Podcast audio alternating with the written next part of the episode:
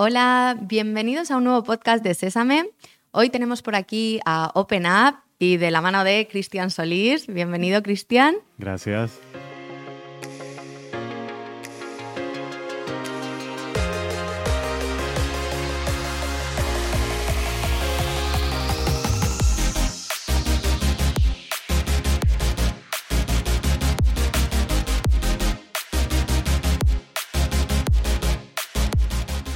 Tú has tenido varios roles dentro de, de OpenUp, pero podemos decir que ahora te encargas un poco de, la expansión de OpenUp en, en España, porque es una empresa de Ámsterdam, ¿verdad? Así es, sí, OpenUp nace en Ámsterdam hace unos cuatro años. Eh, la crea High Coppens, que es nuestro CEO, fundador y psicólogo de profesión. Y nace con la idea de democratizar la salud mental, ¿no? de hacerla accesible para, para todos y para todas. Sí, porque es, una plataforma ¿no? que está enfocada en, salud mental, como has comentado, y que ofrece un acceso directo a, psicólogos eh, certificados, ¿verdad? Exacto, damos un acceso ilimitado a psicólogos certificados en más de 17 idiomas, eh, de forma que garantizamos una accesibilidad eh, en tema lingüístico, cultural, ¿no? a, diferentes grupos en toda Europa. Pues bueno, de eso vamos a hablar un poco y de vuestro lema, que, ya lo has nombrado, de eh, democratizar la salud mental. Pero antes de nada, te quiero preguntar qué te hace a ti o, por qué estás tan alineado con, la misión de Open Up para incluso haber dejado eh, tu país y, mudarte a Ámsterdam a emprender esta aventura. Pues yo eh, antes vivía aquí en España, exactamente, y decidí cambiar de aires y, cambiar de rubro también, porque vengo de una familia de psicólogos, bueno, mi mamá es psicóloga y, he tenido contacto cercano con temas de salud mental desde temprana edad, ¿no? y, es algo que siempre me ha llamado, yo siempre he dicho, si no hubiera estudiado ADE, eh, probablemente eh, mi otra carrera hubiera sido psicología. Y, mi interés en ese campo eh, me ha hecho que cuando coincidí ¿no? Eh, con, con Open eh, realmente dije, este, esto es lo que quiero hacer, ¿no? esto es lo que, en lo que quiero trabajar y porque lo iremos explorando, pero creo que hay mucho, mucho por hacer en, en el campo de salud mental y, y, más en España. ¿Y cuáles me dirías? Bueno, qué guay, ¿no? Esto, porque al final es súper importante sentirse alineado en lo que trabajas con, con tu propio misión o tu propio instinto, ¿no? ¿Cuáles eh, son los valores de, de Open Up? Así en general. En general, eh, nosotros eh, lo voy a ir traduciendo porque están en inglés, ¿no? Primero está el, el We Care About You, es nosotros nos preocupamos por ti, que forma parte del enfoque humano que, que desea tener Open, open Up. Y em, Luego tenemos el make it happen, ¿no? E, el hacerlo eh, que suceda, que para nosotros es muy importante pasar eh, todos estos conocimientos que, que, se han desarrollado en la psicología a la parte práctica. Y por ello nuestro enfoque cognitivo-conductual eh, está orientado a ello, ¿no? a dar las herramientas para que las personas puedan solucionar sus problemas del día a día y, y hacer que sucedan los cambios. Entonces, esos son los, los valores principales. ¿Vale? Eh, y luego también tenemos el, eh, realmente el, walk eh, to the talk, ¿no? Que es básicamente el ir acompañando en, el crecimiento de cada uno de nuestros usuarios en el desarrollo de su bienestar emocional. Y esto que has dicho, em, que es un poco, ¿qué, ¿qué, os diferencia de otras plataformas? Porque sois más humanos. Bueno, primero que nada, eh, ponemos al psicólogo como frente de batalla, por decirlo eh, de manera metafórica, y, damos acceso ilimitado a, los psicólogos. Entonces, eh, nosotros no ponemos barreras entre el usuario final y la consulta. De hecho, mm, parte de nuestro servicio es que en tres clics puedes reservar sesión con un psicólogo y en menos de 24 horas eh, puedes tener una sesión en cualquiera de estos idiomas que, te comentaba. Pero con barreras te refieres a que, por ejemplo, mm, en otras aplicaciones pasas por un, otro proceso antes de llegar al psicólogo, Mm. por test o... Sí, normalmente hay, hay filtros. eh, primero tienes que pasar por un, eh, una inteligencia artificial o vale. por chat asíncronos, ¿no? Y luego recién como último recurso tienes al psicólogo eh, de manera limitada, ¿no? Te, te Ujú. fijan 5, 6, 7 sesiones Sí, al año, Sí, sí, luego de las cuales hay que empezar a pagar un extra. En este caso, un usuario de OpenApp puede tener 20, 50, 100 sesiones, las que le desee y Vale, vale. necesite, ¿no? Ujú, Y vosotros os definís como una empresa que es high-tech, high-touch. ujú. Explícame esto, ¿qué, qué significa esto? Bueno, somos una empresa digital. Eh, todos nuestros servicios lo brindamos a, a través de la plataforma de openapp.com.es, pero eh, tenemos la posibilidad de que hables a través de videollamada con un psicólogo, lo cual le da ese toque humano. ¿no? Vale, de lo que hablábamos antes. Exacto. Vale. Y, mm, o sea, que básicamente, bueno, mm, intentáis humanizar lo máximo posible este proceso, aunque parte es digital, ¿no? Exacto. Eh, y ahora ya un poco eh, para entender lo que se necesita, digamos, en, las empresas, ¿creéis que está más normalizado eh, acudir a un psicólogo eh, dentro de lo laboral o, todavía cuesta? Creo que todavía cuesta. es un proceso que, digamos, desencadenó la pandemia y es una de las cosas buenas que nos dejó, eh, pero todavía hay algo que eh, tenemos que cambiar a nivel de mentalidad, ¿no? Se asocia todavía la salud mental a intervención eh, y lo que nosotros estamos tratando de, de difundir es el tema de la prevención, que, que es muy importante para evitar burnouts, para evitar suicidios, ¿no? En casos más extremos, eh, que son casos que, que se están dando, ¿no? Eh, parecen lejanos, pero realmente se dan en el día a día y, y yo en el encuentro que tengo con empresas, instituciones eh, aquí en España, eh, he recibido varia- varios ejemplos, ¿no? De, de Ujú. este tipo de casos. Vosotros, em, ¿qué, qué hacéis un poco desde OpenUp? Ya me has dicho que dar eh, sesiones ilimitadas, pero para romper un poco con esos tabúes, eh, que es verdad que, que la salud mental eh, a nivel personal está más aceptada, pero si lo asocias con lo laboral, todavía cuesta, ¿no? Entonces, desde Exacto. OpenUp, ¿qué hacéis para, para romper con esos tabúes? Bueno, nosotros trabajamos muy de la mano con los departamentos de recursos humanos de las empresas con las que colaboramos Ujú. y eh, tenemos todo un paquete de comunicación y de, y de marketing interno para poder eh, difundir, desmitificar, evangelizar ¿no? en temas de salud mental eh, con los empleados de estas instituciones.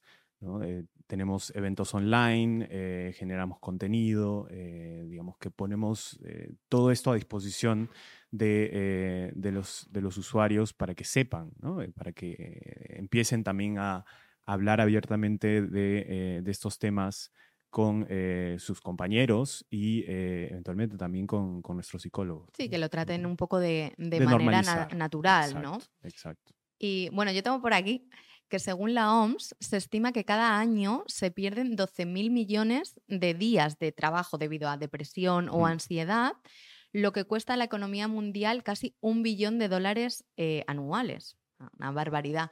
Entonces, ¿qué retorno tiene para, para una empresa invertir en, en salud mental? Casi es obvio, pero Sí, sí, parece obvio y, y de Pero hecho- cuesta, ¿verdad? Pero cuesta, exacto, cuesta. Y hay estudios que, comprueban que por cada euro que se invierte en eh, salud mental hay un retorno entre 5 y 10, eh, básicamente medido en menores tasas de absentismo, menores bajas laborales por motivos psicológicos, que hoy en día es la, es la segunda causa más recurrente, ¿no? Eh, mayor productividad, menor rotación de personal, ¿no? por mencionar algunos de los aspectos, pero hay más variables que también están medidas en estos estudios y que realmente comprueban que hay un beneficio económico. económico, ¿no? Ujú, Que bueno, que al final es, es muy importante también. ujú. Pero bueno, ¿cómo influye eh, el bienestar en el rendimiento también de un trabajador? Bueno, eh, en la medida que hagamos eh, trabajadores más resilientes y Mm. más eh, felices, pues tendremos también trabajadores más comprometidos, ¿no? más productivos y eh, con una eh, carrera laboral mucho más larga dentro de la organización. Que al final, hoy en día se habla mucho de, la curva de aprendizaje, de contratar nuevos eh, empleados y, de todo lo que eso conlleva, ¿no? todo el esfuerzo de las empresas que, tienen que hacer en ese sentido. Entonces, creo que en eso hay un, hay un punto a favor, ¿no? el, invertir en, en temas de salud mental. No, y bueno, aparte, eh, hacia dónde nos dirigimos, ¿no? El mm. futuro de las empresas, nosotros que estamos 100% poniendo a las empresas en el centro, nos damos cuenta que, bueno, una salud mental es, fundamental, ¿no? Y trabajarla desde la empresa es, vamos, eh, fundamental. Eh, te quería preguntar también que mm, vuestra... Mm, ya me, ya me lo has dicho antes, pero ¿Por qué le dais tanta importancia a, hacerlo de manera preventiva y no esperar ya a, que, pues eso, a que se llegue al burnout o, así?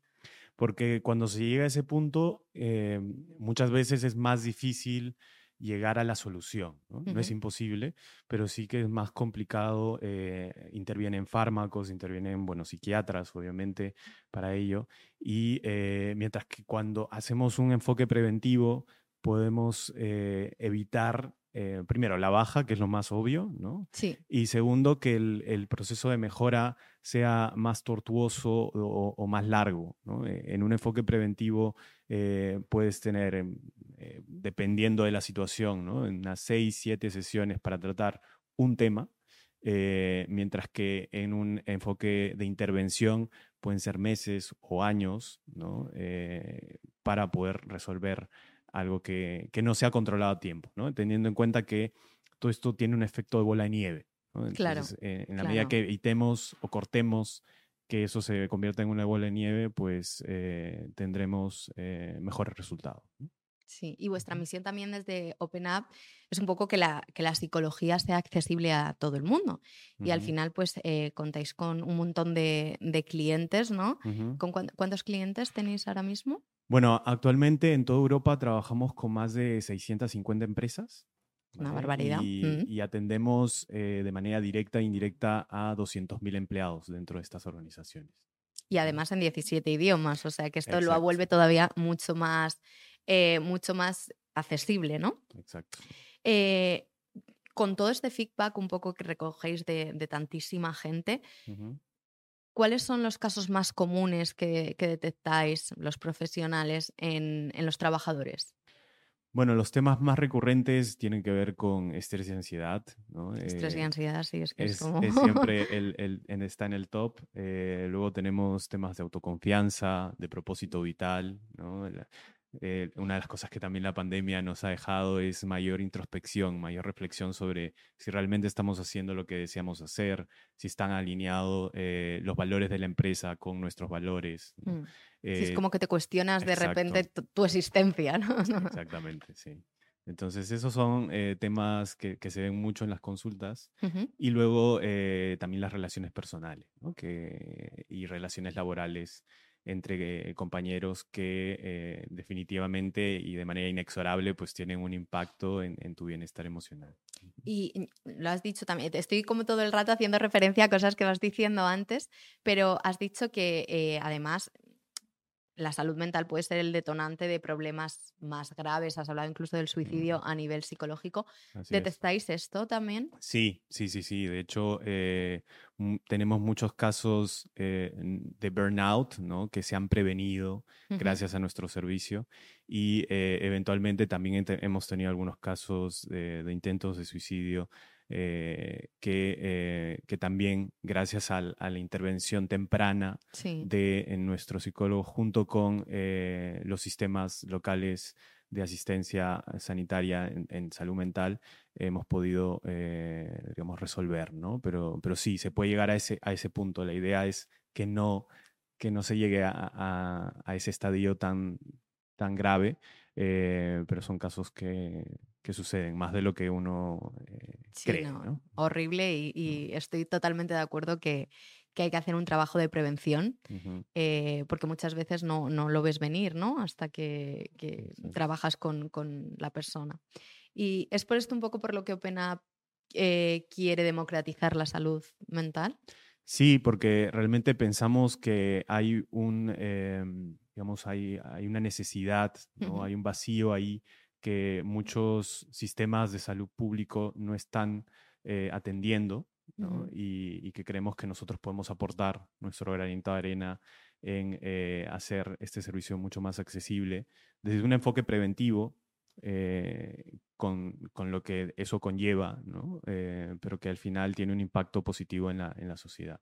además que es que OpenUp está fundado por un psicólogo, ¿no? Entonces, con mayor fundamento. ¿Y creéis que todas las empresas deberían implantarlo como benefit?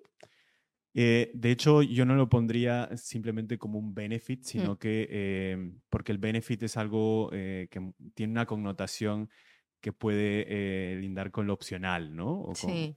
Y yo creo que esto debería ser algo que, que esté implantado de manera permanente en las empresas, en todas las empresas, porque estos temas de, salud mental no discriminan, ¿no? Si, si, es de industria, si es de servicio, eh, si es de turismo, afecta a todas las, eh, a todos los rubros y a todas las industrias de la economía. O sea que ya no, ya directamente no es ni un benefit, es, es casi, vamos, eh, una tarea más dentro de todo lo que se tiene que hacer en, en una empresa, ¿no? O así lo veis vosotros. Sí, no, y, no solamente eh, lo vemos eh, de una perspectiva que, porque nosotros trabajamos en temas de salud mental, sino que las mismas empresas eh, en sus encuestas de riesgos psicosociales, de clima laboral, los empleados lo están demandando. Lo demandan. Exacto. Mm, sí, sí, sí.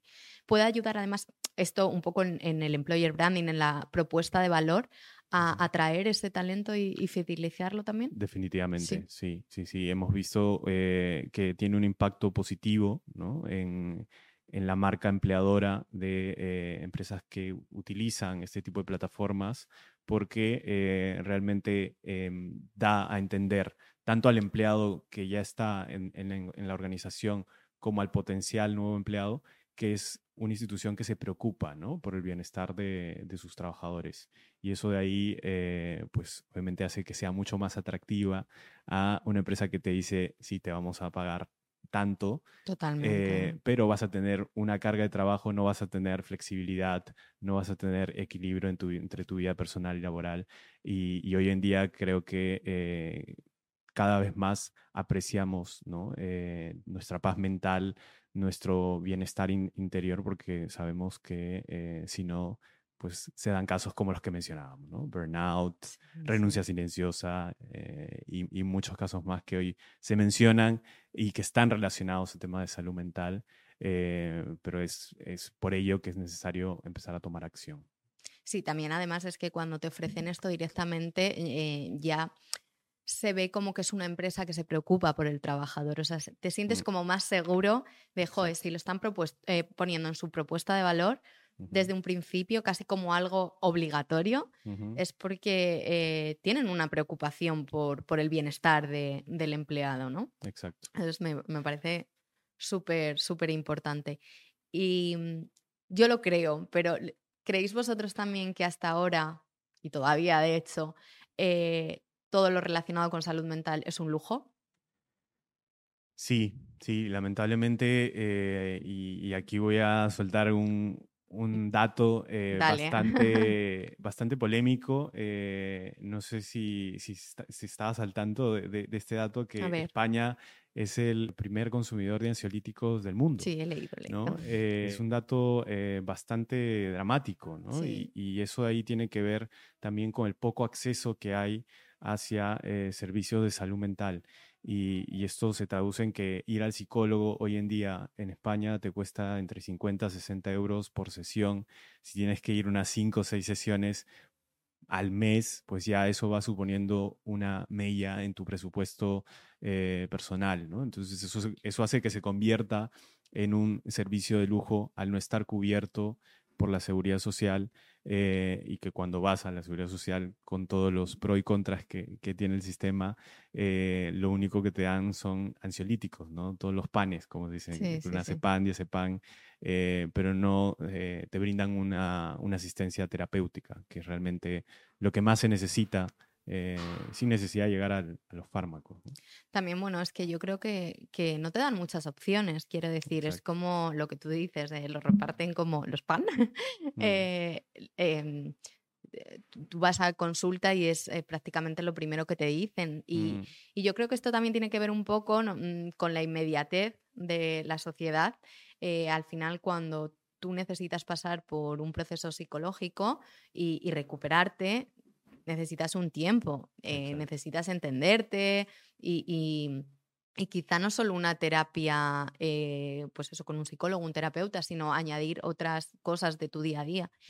y, ahora como todo lo queremos ya, como hay mucha inmediatez y tal, eh, tiendes a pensar que, bueno, el médico te ha dicho que fármaco y, es una pastilla, digamos, fácil, ¿no? Entonces yo creo que también hay que hacer trabajo de, de cultura en general de aceptar esto ¿no? como, como parte de, la sociedad y como además cada vez más tenemos muchísima ansiedad em, por el ritmo al que, al que vivimos y, bueno, pues frenarlo, ponerlo como, como algo, lo que decías, prácticamente obligatorio dentro de las empresas y, saber que es un proceso y que no es el fármaco fácil. Exacto. Y, y entender que todos tenemos días difíciles, bueno, aparte, claro. Y, que el que menos pues necesita ayuda y que mejor si, si tienes la posibilidad de tener ayuda de un profesional. Y bueno, esto estábamos hablando un poco de las empresas españolas, pero al final eh, OpenUp es una empresa de Ámsterdam. Y, te quería preguntar esto también porque tú has trabajado ya más de ocho años en startups diferentes y no sé si ves una diferencia cultural muy grande entre, ya no te hablo solo de salud mental, pero entre las empresas de Países Bajos y, aquí en España. Sí, definitivamente hay una, diferencia en, el esquema de trabajo que se lleva en el, norte de Europa. Eh, porque Países Bajos comparte mucho con eh, otros países de, la región en el sentido de eh, mayor flexibilidad, mayor balance entre la vida personal y profesional, ¿no? Definir límites, que también es muy importante. Eh, el remote, ¿no? Que, tanto se habló durante Sí, lo hablamos ahora, que eso es como que, quiero que me cuentes. Sí, que eso es algo que en, Países Bajos ya lleva muchos años, incluso mm. antes de la pandemia. Eh, ya sin entrar al, tema de los part-time jobs, ¿no? De los trabajos de jornada parcial, que es uno de los países con mayor eh, puestos en, jornada parcial, también una vez más en pro de, eh, de, este balance entre la vida personal y profesional y que creo que en España todavía eh, tenemos ¿no? un poco mentalidad de funcionario, ¿no? de que hay que estar presencial lo cual eh, eso no quiere decir que estás siendo más productivo, no, no quiere decir que, que, realmente estás añadiendo valor. ¿no? Eh, el calentar en la silla no es, sinónimo de, eh, de, producir más.